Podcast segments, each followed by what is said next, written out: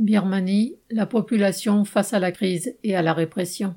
Après le coup d'État du 1er février 2021, la junte au pouvoir avait arrêté et maintenu en résidence surveillée Aung San Suu Kyi, l'ancienne dirigeante âgée de 76 ans avec qui elle partageait jusqu'alors le pouvoir. Un tribunal vient de la condamner.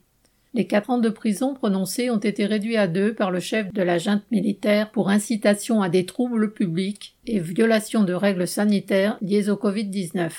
L'ancien président Win Myint a écopé de la même peine. Aung San Suu Kyi est sous la menace d'autres accusations pouvant lui valoir jusqu'à 104 années de prison.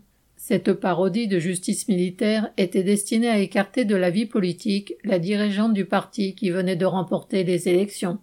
Cette décision ne permet toutefois pas d'augurer de l'avenir de Aung San Suu Kyi, qui fut mise en résidence surveillée de 1990 à 2010 avant d'être appelée au pouvoir par la junte militaire en 2016. Elle promit alors à l'armée l'impunité pour ses crimes passés, servit de vitrine pour l'arrivée du capital étranger qui investissait massivement dans l'exploitation de la main-d'œuvre birmane. Elle assuma totalement la répression génocidaire de la minorité ethnique des Rohingyas, dont un million durent fuir au Bangladesh voisin dans des conditions terribles en 2017-2018. Mais la principale victime de la dictature sanglante qui sévit depuis dix mois en Birmanie est la classe ouvrière et la population birmane. Selon un rapport de l'ONU de novembre, entre guillemets, les effets combinés de la pandémie de Covid-19 et de la prise de contrôle militaire ont plongé le Myanmar, Birmanie, dans une spirale descendante vers la pauvreté. Près de la moitié des plus de 54 millions d'habitants du pays devraient être comptabilisés comme pauvres d'ici le début de l'année prochaine, 12 millions de plus qu'avant le coup d'État. Dans les zones urbaines et industrialisées, la pauvreté est en train de tripler. De nombreuses usines sont fermées, les salaires sont en baisse partout. Dans les régions rurales, déjà les plus défavorisées, la pauvreté touche maintenant les deux tiers de la population. La férocité de la répression est l'autre volet de l'enfer quotidien de la population birmane. Selon l'association d'assistance aux prisonniers politiques qui recense quotidiennement ses victimes, au 7 décembre, 1305 opposants avaient été tués par la junte, 7823 étaient en détention.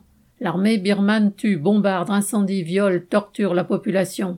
Plus de cent enfants ont été tués, dont ce garçon de six ans, abattu sur les genoux de son père quand l'armée a fait éruption dans sa maison.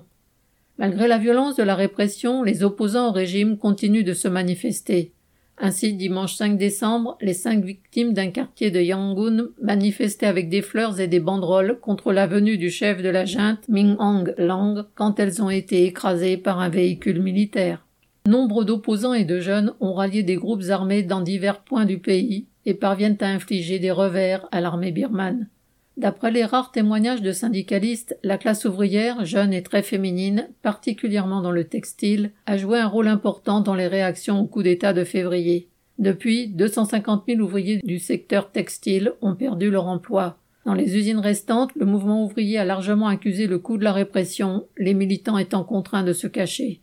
Dans les quartiers ouvriers sous loi martiale, pour se rendre au travail, les femmes doivent franchir les postes de contrôle militaire. Certaines se voient extorquer des pots de vin ou sont harcelées verbalement et sexuellement. Au mois de novembre encore, dans une usine Gazan Apparel, qui fournit entre autres la firme Mango, les ouvriers ont fait une semaine de grève contre la réduction des salaires et de la protection sociale. Les forces de sécurité ont été appelées par la direction de l'usine. Quatre jours plus tard, un responsable des ressources humaines d'une usine voisine a été abattu en représailles. Un groupe baptisé Yangon Eagle en a revendiqué l'assassinat sur Facebook, l'accusant d'avoir dénoncé les travailleurs. Les travailleurs birmans ont face à eux une caste militaire qui est aussi le bras armé d'un grand capital assoiffé de plus-value. Christian Bernac.